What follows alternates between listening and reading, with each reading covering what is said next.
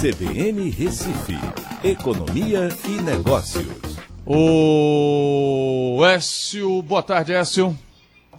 Boa tarde, Aldo. Boa tarde, ouvintes da CBN.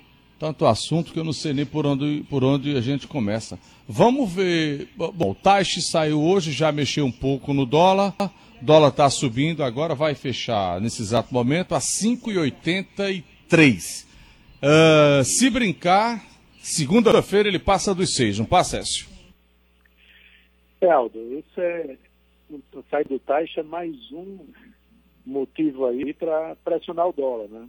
A gente tem aí vários aspectos que têm é, impactado nessa cotação da economia, da economia não, do câmbio.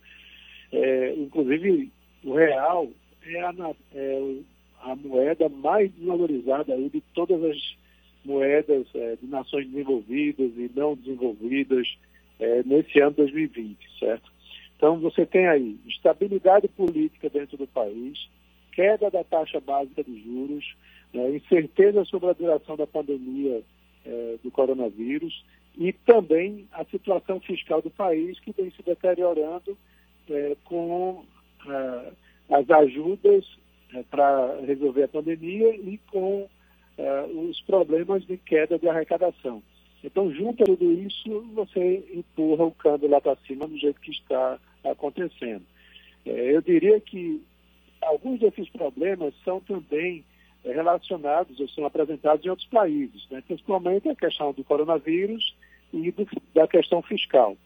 Mas a parte política, aí sim, é um grande destaque negativo aqui dentro do, do país, e a questão também da redução da taxa básica dos juros, né? já que a gente vem reduzindo isso já há um bom tempo. Então, juntou esses quatro e segunda-feira pode ser que a gente tenha essa taxa de câmbio aí na casa dos seis, né? É, agora parece que o descontrole é o que a gente tem pela frente, né? Parece que a coisa agora vai degringolar de vez, viu, Écio? É muito preocupante, né? Vamos ver aí quem vai assumir no lugar, mas é, não sei nem se isso faz grande diferença, né? Porque o Bolsonaro fica fazendo é, interferências no Ministério da Saúde, né? Você vê outros ministros lá visitando procedimentos diferentes de tratamento, é, se metendo também no Ministério da Saúde. Eu acho que a pandemia hoje é algo até é, que não é o fator principal do problema no Brasil. Né? E todo o resto aí dessa questão política está tomando muito mais à frente do que a própria pandemia. Né? É, agora só nos resta pedir a Deus, pra, porque está difícil, né? Você tem aí a saúde do país está à deriva, a economia vai nesse barco também porque uh, o investidor fica louco nesse processo todo. Uh, é, é, um país de indecisões, né, Écio? É, aí você vê medidas como também as que o Congresso tem colocado. Né? Você tem agora no Senado uma discussão para impor um teto aos juros, né? para o cartão de crédito para o cheque especial. E sabe qual é a discussão? É para colocar um juros anual de 20% para as taxas de cheque especial e rotativo dos cartões. Hoje, são 130% e 296%, né? cheque especial e cartão de crédito. O que é que você acha que vai acontecer? Não vai é. ter cartão de crédito para ninguém. Verdade. Porque só vai ser dado para alguns poucos e cheque especial menos ainda. É verdade. Então, aquela situação das pessoas que têm menos condições de comprovar renda, por exemplo, é, são as famílias que estão na informalidade, né, pessoas que têm algum endividamento mais elevado.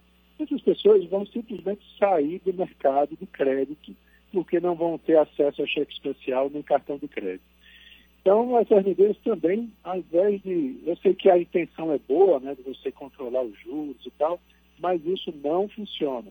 Né? Você vai terminar acabando com o mercado do crédito aqui no Brasil. Então é aquela coisa, vivemos uma pandemia econômica também, porque todo tipo de medida maluca acontecendo e nem tudo bem direcionado, né? nem tudo feito que, de uma forma que vai trazer realmente impactos positivos. Écio, vamos rezar bem muito, Écio. Até a segunda.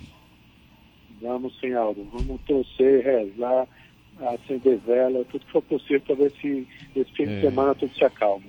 Tchau, obrigado. Um abraço.